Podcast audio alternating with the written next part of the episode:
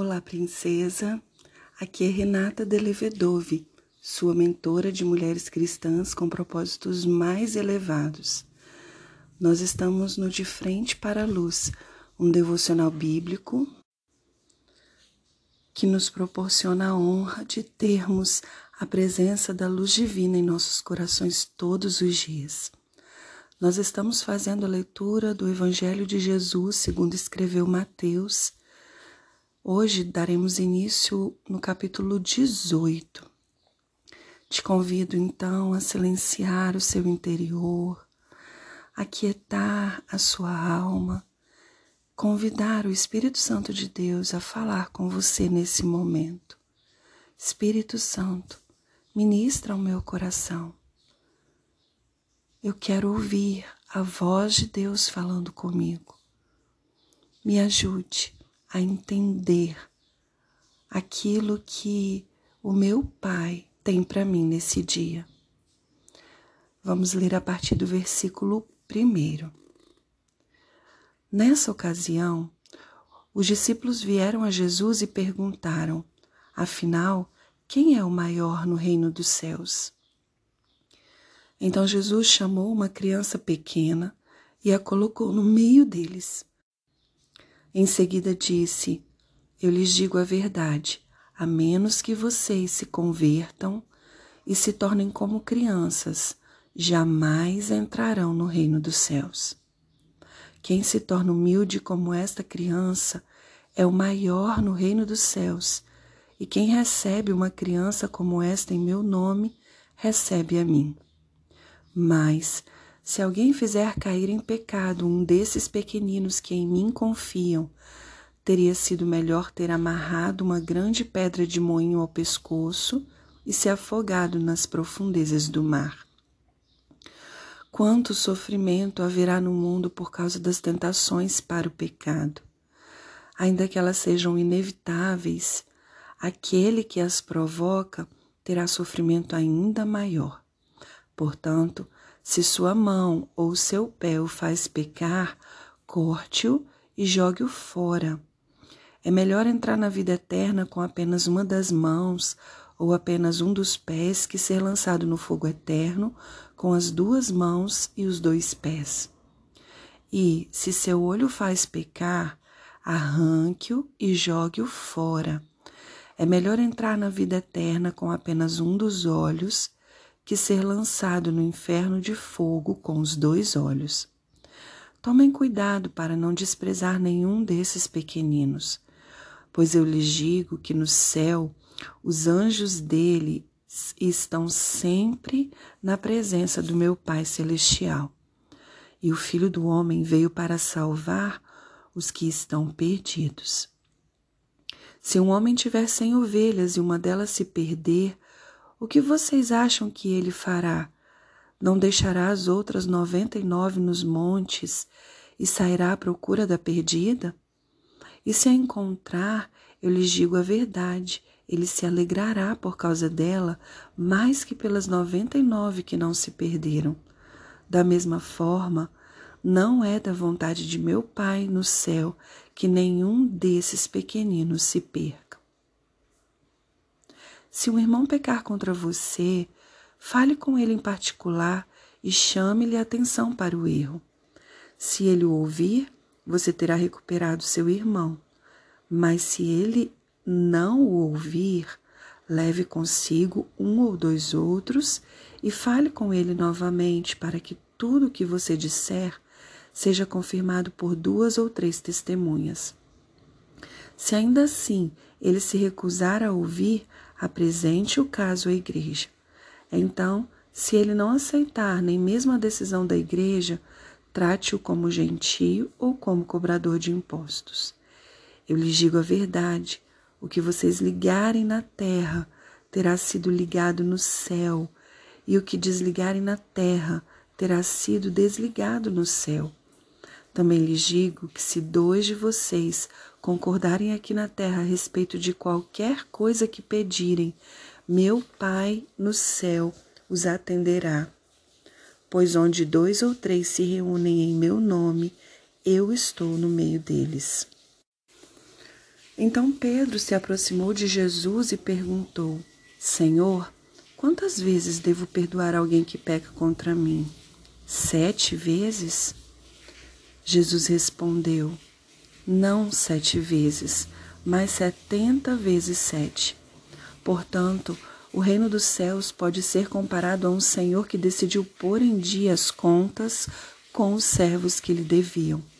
No decorrer do processo, trouxeram diante dele um servo que lhe devia sessenta milhões de moedas.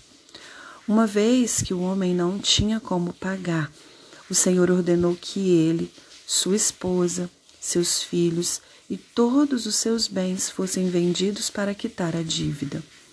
O homem se curvou diante do Senhor e suplicou: Por favor, tenha paciência comigo e eu pagarei tudo. O Senhor teve compaixão dele, soltou e perdoou-lhe a dívida. No entanto, quando o servo saiu da presença do Senhor, foi procurar outro servo que trabalhava com ele e que lhe devia cem moedas de prata. Agarrou-o pelo pescoço e exigiu que ele pagasse de imediato. O servo se curvou diante dele e suplicou: Tenha paciência comigo e eu pagarei tudo. O credor, porém, não estava disposto a esperar. Mandou que o homem fosse lançado na prisão até que tivesse pago toda a dívida. Quando outros servos, companheiros dele, viram isso, ficaram muito tristes. Foram ao Senhor e lhe contaram tudo o que havia acontecido. Então o Senhor chamou o homem cuja dívida ele havia perdoado e disse: Servo mau, eu perdoei sua imensa dívida, porque você me implorou. Acaso não devia ter misericórdia de seu companheiro, como tive misericórdia de você? E irado, o Senhor mandou o homem à prisão para ser torturado até que lhe pagasse toda a dívida. Assim também meu Pai Celestial fará com vocês, caso se recusem a perdoar de coração seus irmãos. Na leitura de hoje, quero destacar dois versículos. O primeiro é o versículo 11, que diz: E o Filho do Homem veio para salvar os que estão perdidos. E o segundo versículo é o versículo 32, na parte B, que diz: Servo mau, eu perdoei sua imensa dívida porque você me implorou. Acaso não devia ter misericórdia de seu companheiro, como tive misericórdia de você? Todo esse capítulo 18 de Mateus, Jesus traz ensinamentos, instruções, traz o modelo dele em relação àquilo que é princípio no reino para relacionamentos, para os pequeninos, para as, as crianças aqui relatadas em uma metáfora por Jesus, e termina falando sobre o perdão, sobre a necessidade de perdoarmos o nosso irmão. Para mim, a reflexão que fica para o dia de hoje tem a ver com os nossos relacionamentos. E aqui eu quero destacar os nossos relacionamentos mais próximos, como pai, mãe, irmão, irmã, marido, filho, filha, sogra, sogro, cunhada, cunhado, tios, tias, primos, primas, um colega de trabalho, um amigo próximo, um líder, um chefe, um companheiro de jornada, um irmão em Cristo. Pessoas que próximas de nós estão e que muitas vezes estão sendo uma ferramenta de Deus para que Ele trabalhe em nós. E por não entender isso, estamos levando as coisas para o lado pessoal. Não temos entendido que Jesus veio para salvar os perdidos e temos agido como juíza nesses relacionamentos, juíza dessas pessoas. Porque talvez nos achamos em um patamar superior a elas, tendo alcançado algo que elas ainda não alcançaram, e por isso nos achamos no direito de nos posicionarmos como superiores. E aí, esse relacionamento se torna frágil, delicado. Com certeza, machucados começam a acontecer.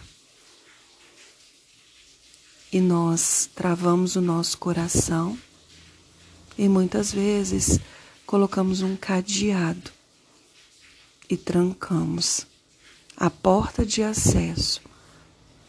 E Jesus aqui, através de uma parábola, está dizendo que Ele nos perdoa o tempo todo e a nossa dívida com Ele é imensa mas nós não estamos tendo misericórdia daqueles que estão perdidos.